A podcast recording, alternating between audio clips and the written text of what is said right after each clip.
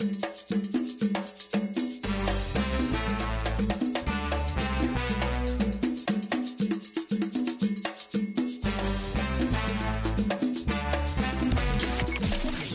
el momento. Veramos por el consumidor. Doctor Chopper, Doctor Chopper. Hablando en plata, hablando en plata.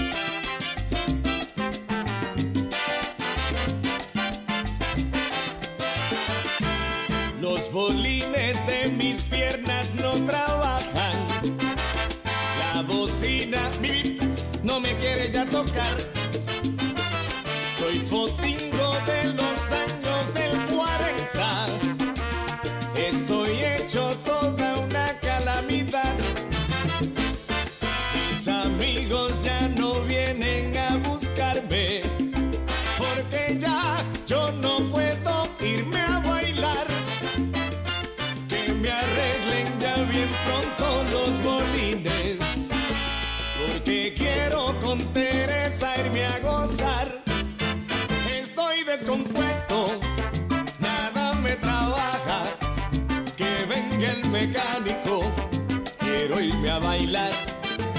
Estoy descompuesto, mis frenos no aguantan. Que venga el mecánico, quiero irme a gozar.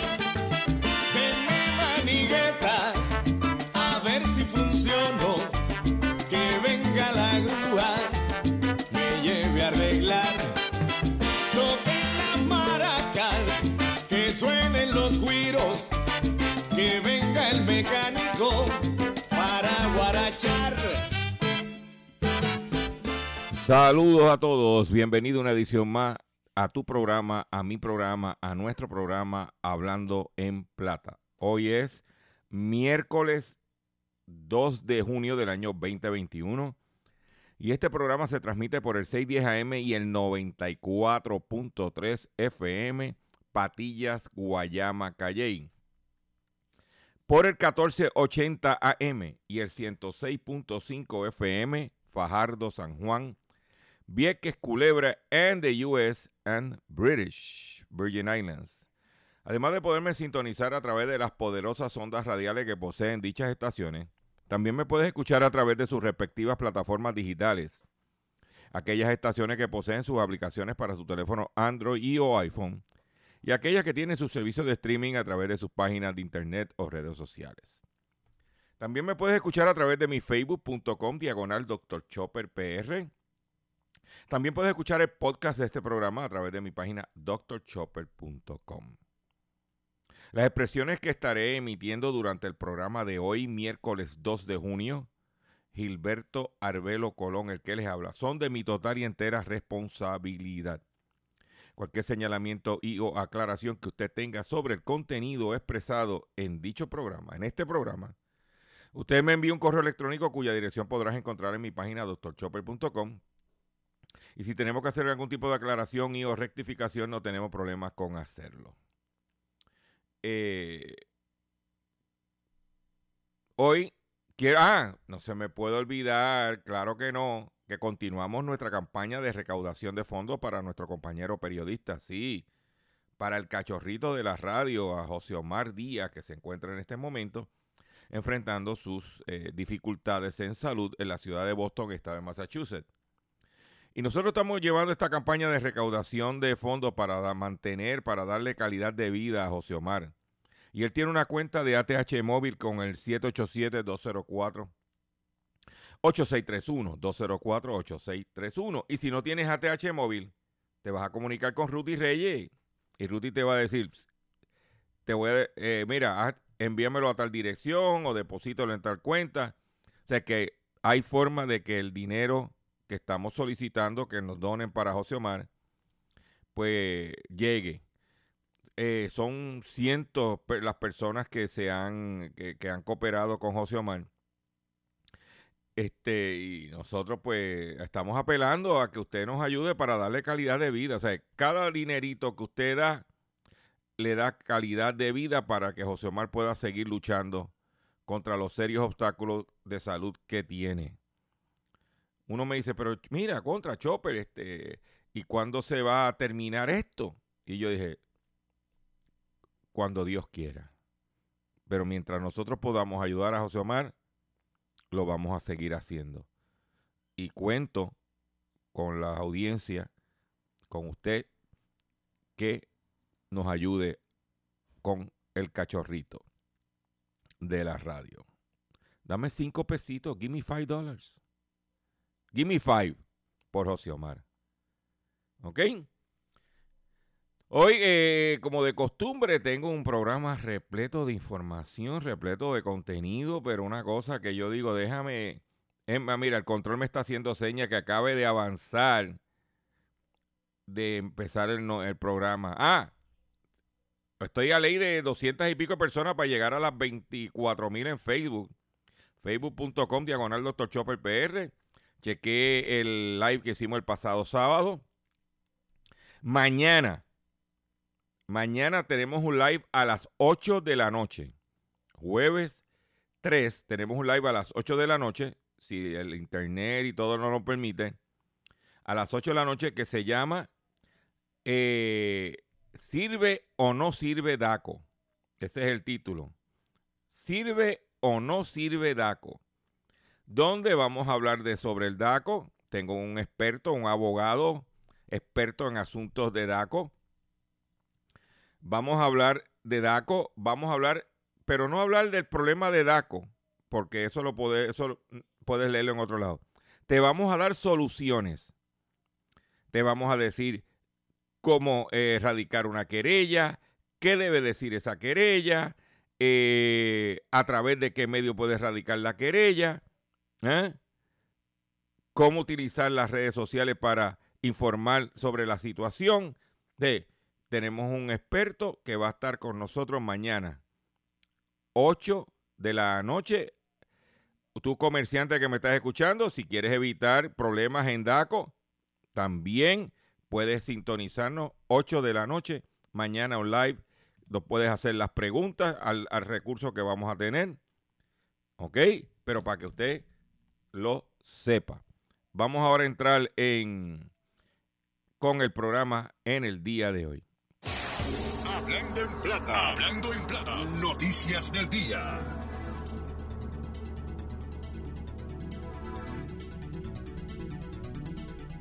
Vamos a entrar con lo que está pasando eh, en este momento. Y quiero eh, decirle, usted sabe que hace una semana, o sea, uno, no hace ni dos o tres semanas, unos hackers se metieron unos criminales eh, cibernéticos se metieron y paralizaron la distribución de combustible a través de la Colonial Pipeline, todo lo que era el sur y sureste de los Estados Unidos. Eso cogió el precio del petróleo, lo subió, eso fue un desastre y todavía está teniendo problemas tecnológicos la empresa. Pues ahora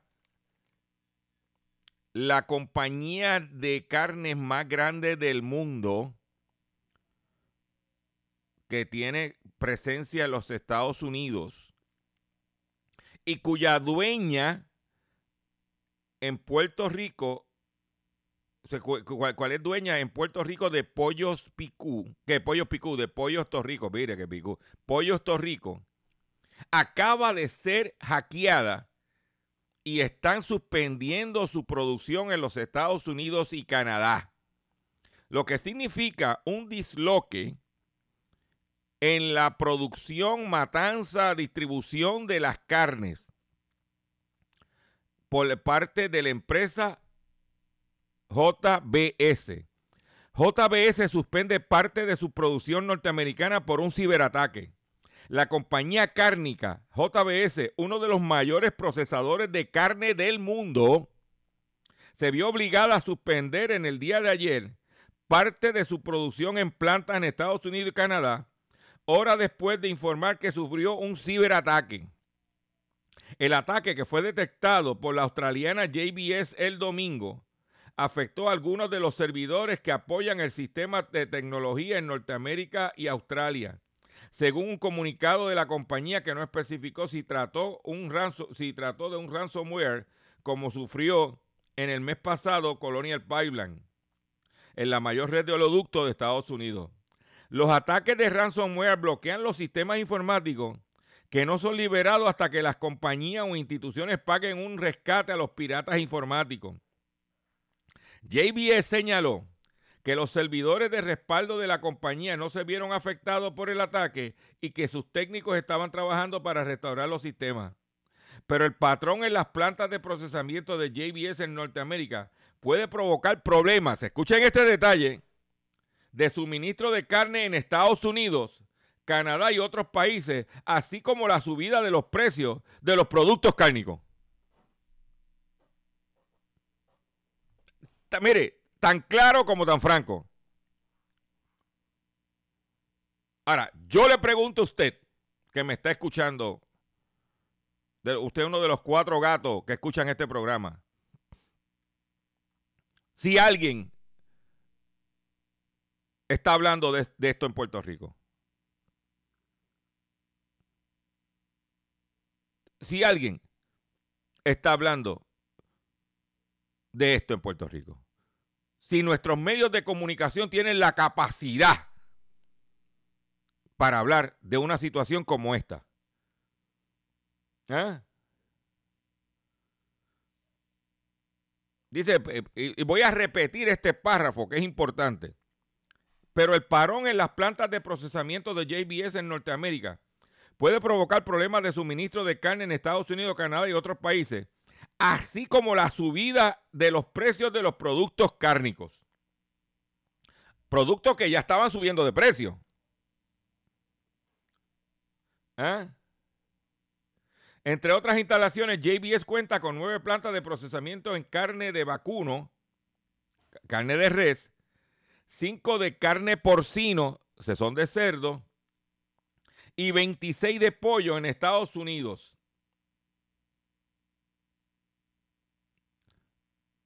Te lo ahí te la, mira, puestecita. En Canadá tiene una planta de procesamiento de carne vacuno. Mm. Según datos, JBS o JBS es responsable de hasta un 20% de la producción de carne procesada en Norteamérica. La compañía matriz JBS Foods es una de las mayores empresas alimentarias del mundo, con operaciones en 15 países y ventas en un centenar de naciones. O que no estamos hablando de Chencho el Caricortado. Yo te la dejo ahí. Para que usted lo sepa. Mm. A nosotros acabamos de eh, celebrar Mayo Mes Nacional de la Radio. Que acá entre usted y yo no pasó nada, porque la Asociación de Refusores, eso es. Creo que es la logia de los búfalos mojados. ¿Eh? Pues en la República Dominicana cierran 38 emisoras y afianzan operativos de clausura de estaciones ilegales en el país. El Instituto Dominicano de Telecomunicaciones Indotel ha cerrado 38 emisoras que operaban de manera ilegal en el marco de operaciones o de operativos realizados para afianzar los procesos de cierre de estaciones que emiten frecuencias radiofónicas al margen de la ley de telecomunicaciones que rige el país. El operativo de cierre de emisoras ilegales realizado en 29 comunidades en norte sur este del país fueron llevados a cabo a través de la Dirección de Fiscalización del órgano regulador. El presidente de Indotel, Nelson Arroyo, ha manifestado su interés de hacer llevar la legalidad al sector y de limpiar y ordenar el espectro radioeléctrico, con mira que operen en el marco de la ley sin emisiones de frecuencias que interfieran con las operaciones de las emisoras legales. ¿Eh? Para que usted lo sepa. Por otro lado, hablando de comida, porque ahora el problema que tenemos es que el gobierno de los Estados Unidos está mandando chavos de cupones, pero que ni votando los sacaba, pero después no tengo que comprar con eso. A la vuelta de la esquina, nuevos fondos eh, para beneficiarios del PAN. El Departamento de la Familia sometió plan de desembolso como parte de ley de rescate.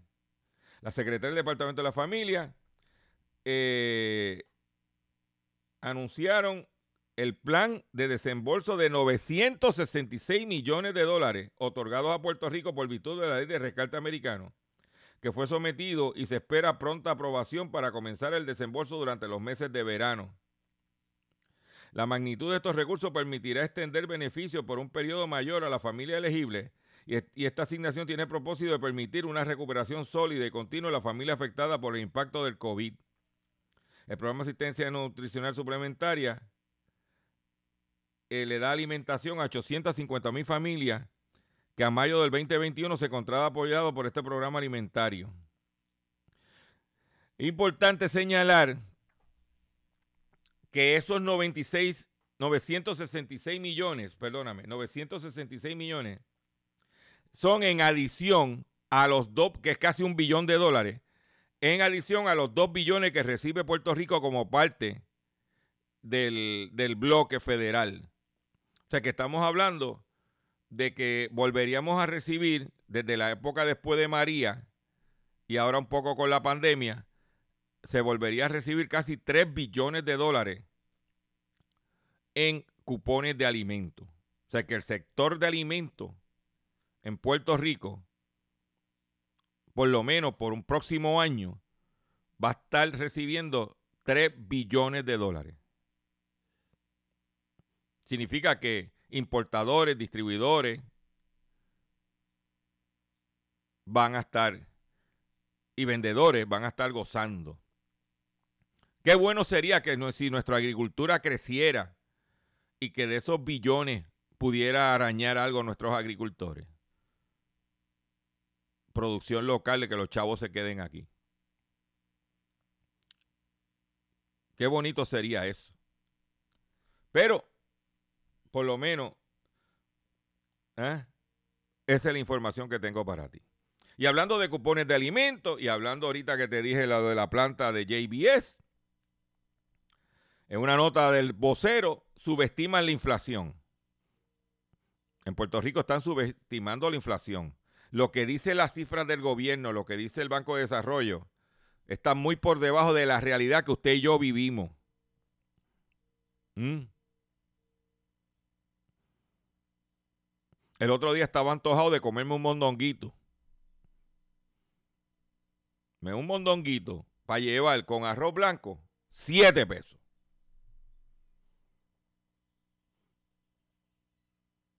A la patá.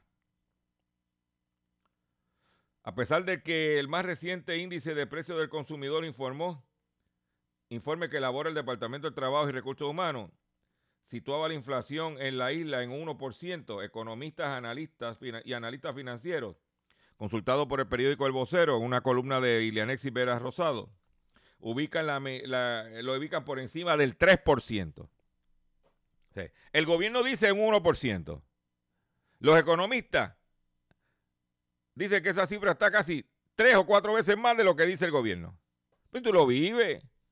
Mira cómo está la gasolina. si consigues a 7, yo ahorita eh, el, cuando, antes de ayer, eché a 7-3 en la 65 Infantería. Pero eso es 7-5, 7-6, 7-7 y ya está picando los 80. Cuando te hablo en la barata, ni te hablar de las marcas caras, Total, Shell. ¿Mm? En inicio de la temporada de huracanes. el inicio que la gente va moviéndose para sus trabajos. La incongruencia en los números la, adjudican a que el, índice de precio consumidor no considera entre, entre sus componentes a las materias primas, renglón en las que los pasados meses han experimentado alza significativa, producto de la alta demanda, pero muy baja producción. ¿Eh?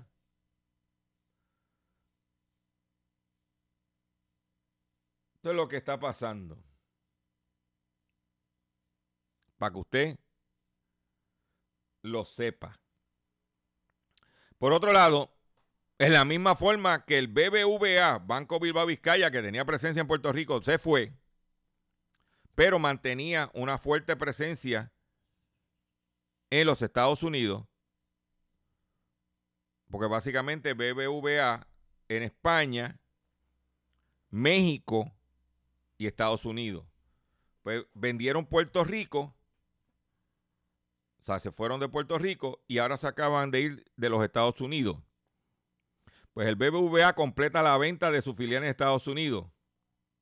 La española BBVA, propietario de BBVA México, informó este martes que ha completado la venta del 100% de su filial en Estados Unidos, tal como lo había anunciado en noviembre del 2020. Una vez obtenidas las respectivas autorizaciones. La venta fue a PNC Financial Service Group por un importe total de 11.500 millones de dólares o alrededor de 9.600 millones de euros. En una comunicación enviada a la Bolsa Mexicana de Valores, el Banco de Origen Español detalló que continuará desarrollando negocios institucionales.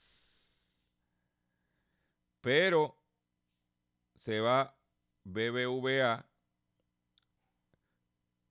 se va, ya se va de eh, los Estados Unidos. Inclusive ellos se anunciaban en juegos de la NBA, ellos estaban bien activos. Pues ellos acaban de decir que se van del el mercado. Eh, el mercado norteamericano aportaba el 9.85% de las ganancias del grupo, lejos del 44.8% en México. O sea, ese banco los chavos grandes están en México. la ganancia del banco BBVA, el 44.8% es del mercado mexicano. E, y el 23% de España, América del Sur representa un 40%. Eh, pues ellos, ellos se están cerrando 637 oficinas y activos valorados en 102 mil millones de dólares. Nos vemos, dice BBVA. Mm. Por otro lado, perspectiva del clima cálido y seco provoca un repunte en el maíz, soya y trigo en los Estados Unidos. Los futuros de maíz y la soya y el trigo en Estados Unidos repuntaron en el día de ayer apoyado por las preocupaciones de que los cultivos enfrentan tensiones por el clima adverso durante las próximas semanas. Las reducciones de las expectativas de cosecha en América del Sur agregó apoyo a los precios. ¿Qué quiere decir esto, señores? Que en el día de ayer el maíz, la soya y el trigo aumentaron de precio. Ya te estaba diciendo al principio del programa que por la cuestión del ciberataque de JBS, las carnes iban a subir. Adicionalmente por esa situación, por el disloque. Pero por otro lado, si sube el precio del maíz, la soya, van a subir los precios de, de, las carnes. ¿Por qué? Porque qué alimento le dan a las vacas, a los, a los cerdos a los, y a los pollos. ¿Eh?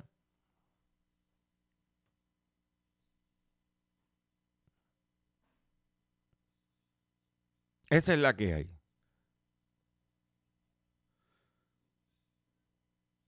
Para que usted lo sepa.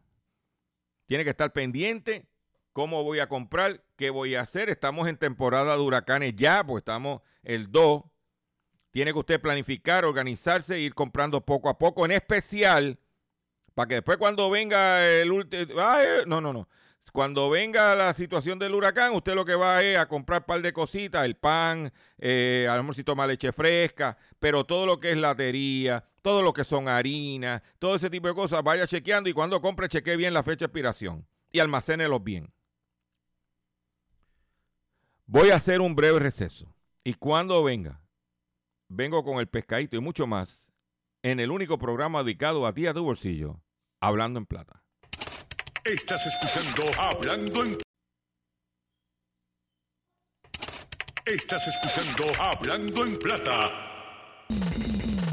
Hablando en Plata. Hablando en Plata. El pescadito del día.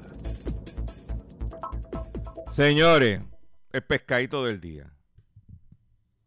El pescadito del día tiene que ver con una reunión que tuvieron la Asociación de Restaurantes de Puerto Rico con el gobernador Pedro Pierluisi en Fortaleza en el día de ayer. ¿Y por qué lo tiro en el pescadito?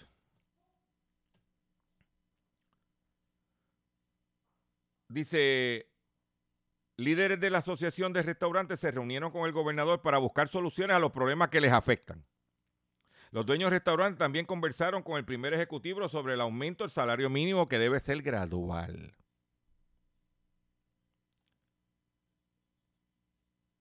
Dice que los restaurantes están operando casi sin empleados. La situación es tal que un reconocido restaurante de Guaynabo ha sonado en estos días en las redes sociales con su anuncio que paga 9 dólares la hora y la cuenta de teléfono celular a quienes acuden a laborar como meseros, cocineros y lavaplatos, entre otras cosas.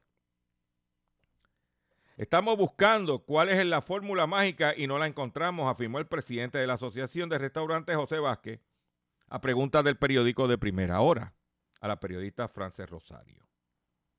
Mantener las escuelas cerradas, el cuidado infantil, infantil limitado y las ayudas económicas se han concedido que se han concedido en medio de la pandemia es parte de la inconveniente expresado por los líderes de la industria de restaurantes para conseguir trabajadores tras salir este martes de una reunión con el gobernador Pedro P. Luis en Fortaleza. Son varias razones, no es una o dos solas. Escuelas cerradas, mamás necesitan cuidado, niños no tienen, el estado de los beneficios, dijo Vázquez. Por su parte, el presidente de Azores, José Salvatela, expresó que el problema de la falta de empleados no es solo en Puerto Rico, sino que también afecta a los comercios en los Estados Unidos. Y en Estados Unidos la situación está grave, que mira lo que va a pasar, por lo por ahí, que van a venir a buscar empleados aquí para llevárselos a trabajar allá y pagándole más que lo que le pagan aquí. Esa no la dijeron. Pero ya. Universal Studios está aumentando, yo lo dije en este programa, el, salario a 15 dólares la hora. Eh, vamos, oh, vamos, vamos a ponernos para su número. Pero continuamos. Todavía no hemos llegado al pescadito. Opino que el aumento en el, ayuda del desempleo semanal incide desfavorablemente hacia el sector. Sí, pero pregúntale a los dealers de auto. Ah, que este año, este mes tuvieron un mes récord sin haber casi inventario. Ah, y con los precios trepados. Dice, añadió que todavía hay personas con miedo al coronavirus y por ello no buscan trabajo. También es cierto. ¿Ah? Pero para aliviar este problema que sufre, eh, que sufre como industria, así como las consecuencias económicas de la pandemia, el grupo de, pasados presidentes y actuales se reunió con Pierluisi. ¿Ah? Pero mira lo que proponen ellos. Yo quiero que usted, ahora es que viene el pescado. ¿Ah? Una de, fueron, se hicieron tres peticiones. Una estaba relacionado a que se logre ampliar de 7.500 dólares a 20.000 dólares el salario que puede obtener una familia antes de que se le quiten las ayudas económicas federales o estatales que reciben, comentó que se llama el welfare to work. Y ahí es que viene el pescado. A mí, desde chiquito, me enseñaron que si tú trabajabas,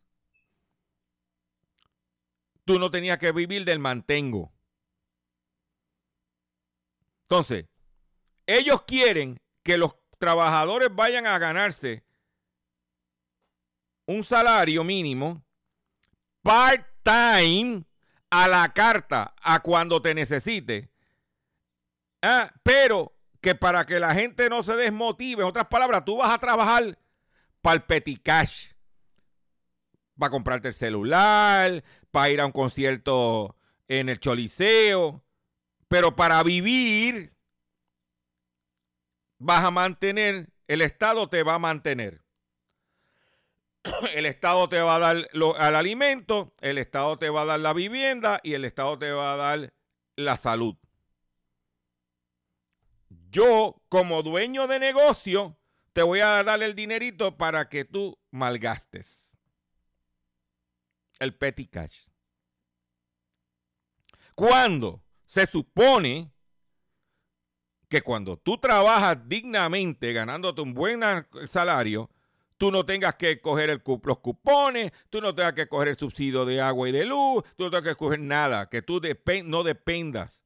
Y a nosotros nos enseñaron que usted tenía que trabajar fuerte para tú ganarte tu dinero y no, tú, no tú no vivir del mantengo. Y que las ayudas disponibles entonces se dediquen a las personas mayores que no pueden trabajar o que están retiradas y el retiro no le da, porque lo, con, lo que ha pasado con el gobierno de Puerto Rico, que los retiros y todo eso se, no hay, pues entonces estas personas, ese dinero puede hacer para ayudar a las personas que fueron productivas durante su juventud, que puedan seguir viviendo dignamente. Pero no, ellos quieren. No, no, no, no, no.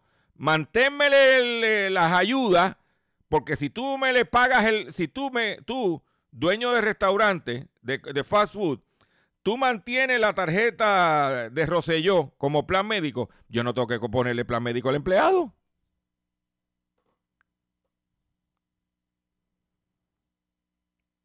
Y eso es lo que hay. ¿Eh? Dice que la fórmula límite de salario de una persona que cualifica para ayuda es muy bajo. Pero es que se supone que sea una ayuda, no que se mantengan. Pero tú quieres que el gobierno mantenga a esa gente con las ayudas y que entonces vayan a ti y te den 20 horas a la semana para que tú te tu negocio para que tú te jaltes y te busques tu chavo. No, no, no, no, no. Págale lo que es digno para que la gente salga del mantengo en este país.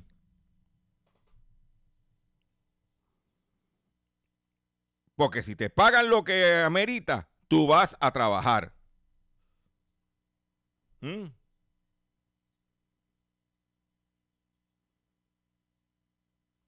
Dice, indico que ante la falta de empleados que tienen, los que consiguen o ya tienen la ya tienen eh, ya laboran entre 18 y 20 horas semanales para no perder las ayudas.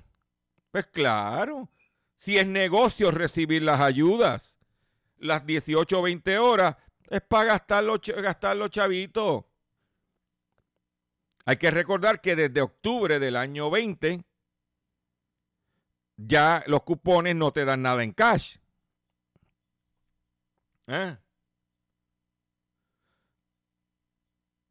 Asimismo, los líderes solicitan al gobernador que evalúe asignarle un sobrante que hay de los fondos de ley federal para subvención los gastos de equipo de protección personal. O esta gente que son empresas privadas cuya ganancia va a un capital privado, le está eh, eh, y critican a los que están cogiendo el desempleo que se queden en su casa, que se queden en su casa y no trabajar, estos que están criticando eso son los mismos que van a Fortaleza a pedirle al gobierno que le dé ayuda a su negocio. Pero ven acá. ¿Eh? Por otro lado, están en contra que se derogue la reforma laboral. ¿Por qué? Porque tendría que darle los días de vacaciones, los días de enfermedad, todos los beneficios. Pues entonces, pregúntale si la gente quiere ir a trabajar bajo la reforma laboral vigente. ¿Y qué te van a decir? Eso me quedo en casa. ¿Eh? O sea que esta gente son como los monos. Lo de ellos es rascar para adentro. Mm. Y Church, que estaba el menú del chavito a 1.39, lo subió a 1.49. Para darte un ejemplo. Mm.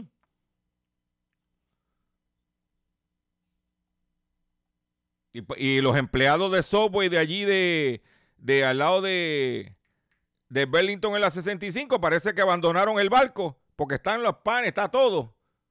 Como si se levantaron y se fueron y dejaron el negocio así. ¿Eh? Pues entonces. Entonces hay una situación.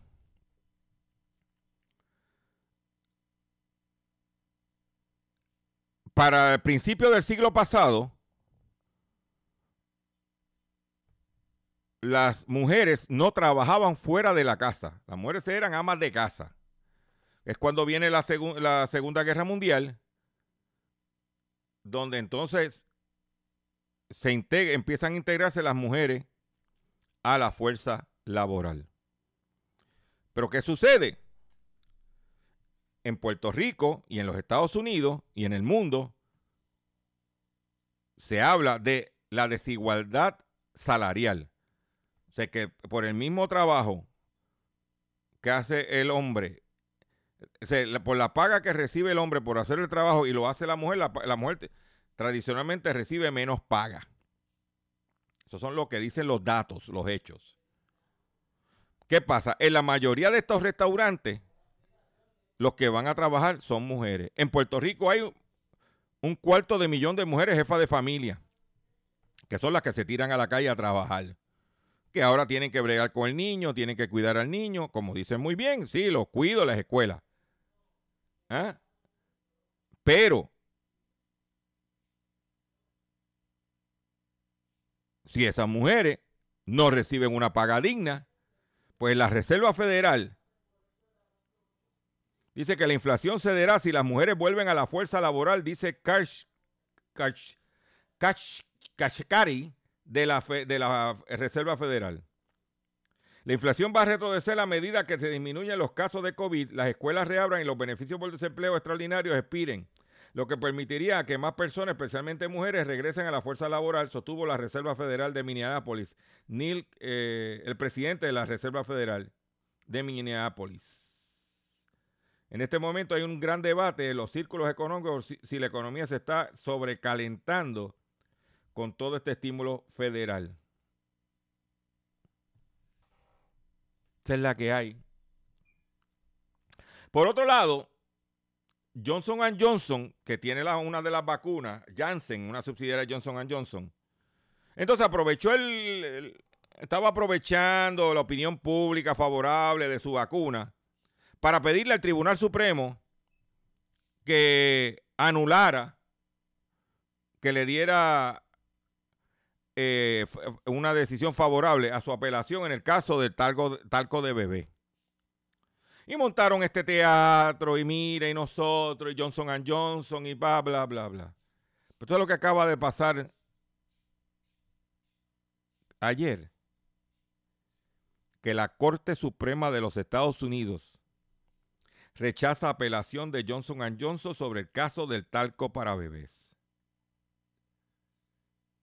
La Corte Suprema de Estados Unidos rechazó atender la apelación de Johnson ⁇ Johnson pidiendo la revocación de una indemnización por daños y perjuicios de 2.120 millones de dólares a mujeres que culparon de su cáncer de ovario de, al asbesto que contenía el talco para bebé y otros productos de talco de la compañía.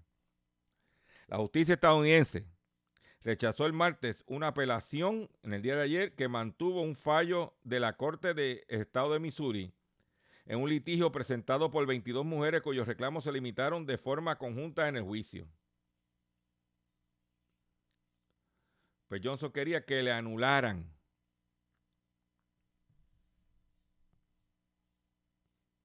que le anularan el fallo para economizarse los 2 mil millones de dólares y que las mujeres que tuvieron cáncer por causa del talco del bebé se jorobaran. Bueno, puedo decir la otra palabra. Pero yo quiero que usted escuche esto, por favor.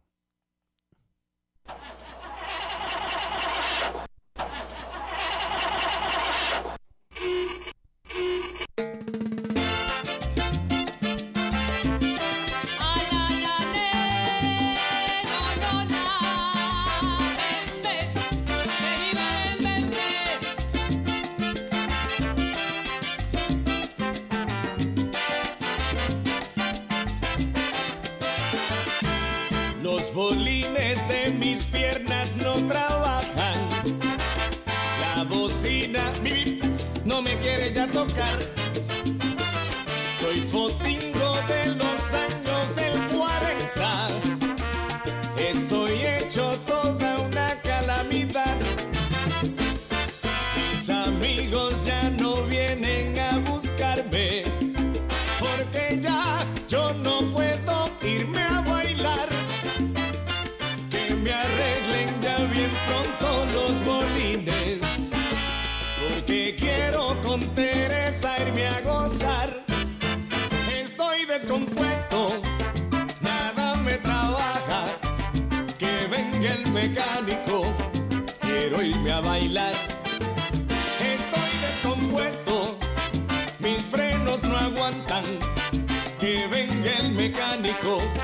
quiero irme a gozar. Ven mi manigueta, a ver si funciono, que venga la grúa, me lleve a arreglar. Toquen las maracas, que suenen los guiros, que venga el mecánico.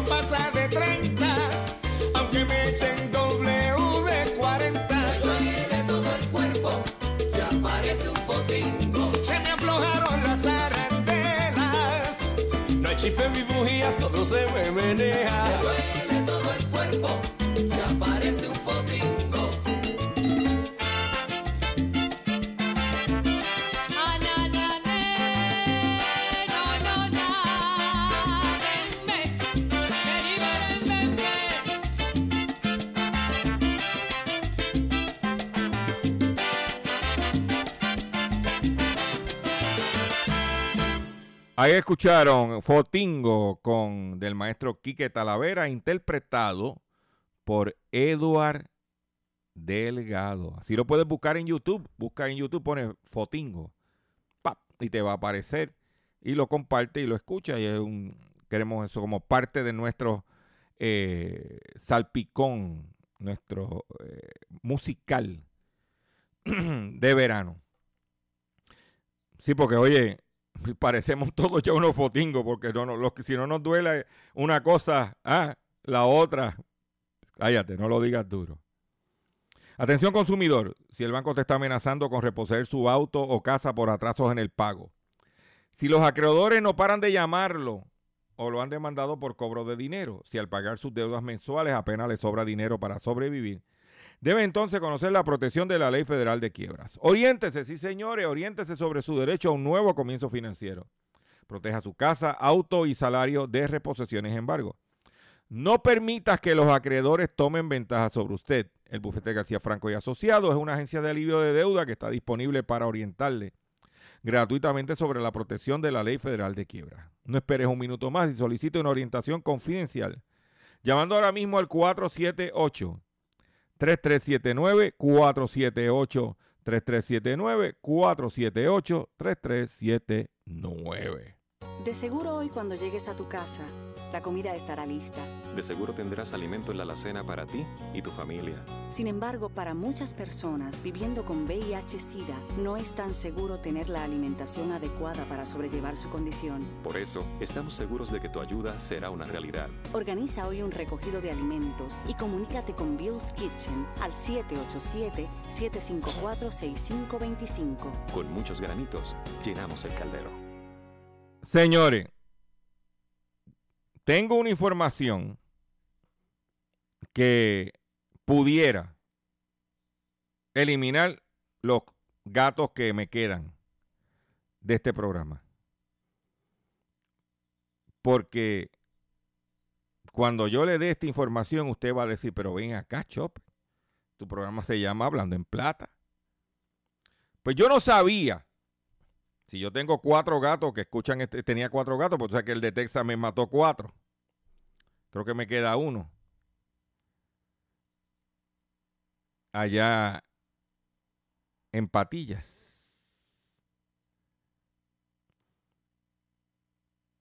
Tener un perro o gato.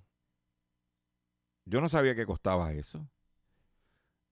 Cuesta alrededor entre 1100 y 3.200 dólares en su primer año en los Estados Unidos. Dice que tener mascota es una muy grata experiencia, pero, no es, eh, pero es muy importante tener cuenta hasta cuánto podemos gastar en ella en relaciones que pueden superar a los 10 años. Por eso tú ves que gente compra mascotas, perritos, y después lo tira para la calle porque no los puede mantener. Hay personas que adoran a los animales y disfrutan de las compañías de su gato o perro porque las hacen pasar mejores momentos. Pero es importante tener en cuenta que además del cariño y el tiempo, nuestros animalitos requerirán de un presupuesto para su atención y necesidades. De acuerdo con la Asociación Estadounidense de Productos para Mascotas, el año pasado Estado, el país, en el país, los dueños se gastaron, óyete esto, ¿cuánto se gastaron? Los dueños de mascotas en los Estados Unidos. 103.600 millones de dólares. Voy a repetir. 103.600 millones de dólares. Un aumento de los 97.100 millones que gastaron por el mismo concepto en el 2019. O sea que en el 2019 se gastaron 97 mil millones y en el 2020 se gastaron 103 millones. De eso, vamos a darle un desglose. De esos 103 millones, perdón, 42 mil millones se gastaron en alimentos y golosinas. 22 mil 100 millones en suministros como medicamentos. 31.400 millones se destinaron a cuidados veterinarios y productos para mascotas. 8.100 millones fueron para alojamiento, aseo, seguro, entrenamiento y cuidado de mascotas y paseos.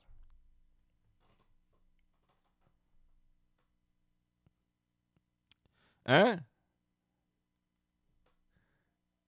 En lo que se refiere a gastos individuales, la Asociación Americana, para la Prevención de Crueldad hacia los Animales señala que una persona puede llegar a gastar entre 1.100 y 3.200 dólares durante el primer año. Eso incluye la tarifa de adopción, el costo de esterilizar, alimentos, vacunas, suministros, ropa de cama y jaula. Christian Chadwick, vicepresidente de Servicio de Refugio de la asociación, señala que los gastos del primer año a menudo son bastante altos porque se tiene que comprar todas las cosas que se necesitan para el nuevo inquilino en la casa.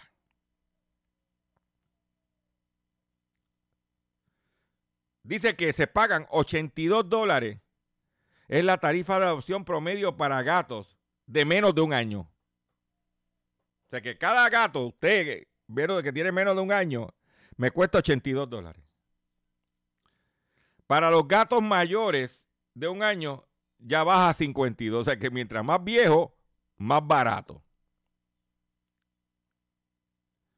Pero los perros, ahí hay discriminación, porque los gatos son más baratos que los perros, porque el perro me vale 185 por debajo de un año y 109 por más de un año. Según Eva Kaplan, planificadora financiera certificada con sede en New Jersey, recomienda considerar en el presupuesto anual entre 2.000 y 4.000 dólares para comida, aseo, exámenes físicos y vacunas para mascotas. Y dice que asegura que hay que estar consciente de que una o dos crisis médicas del animal puede disparar el presupuesto entre 5 mil y 10 mil dólares mens- al año. Ahí lo tienes. Ahí lo tienes. Por eso es que, ay Dios mío, mis cuatro gatos cuestan. Con esta noticia me despido de ustedes por el día de hoy. Le agradezco su paciencia, le agradezco su sintonía. Los invito a que visiten mi página drchopper.com y recuerden, mañana tengo un live a las 8 de la noche con el tema ¿Sirve o no sirve DACO? Pero nos vemos mañana a través de las ondas radiales también. Me despido. Sí, ya, ya me tengo que ir. Ya el control me está haciendo señales que nos vemos mañana, si Dios lo permite. Visite mi página drchopper.com.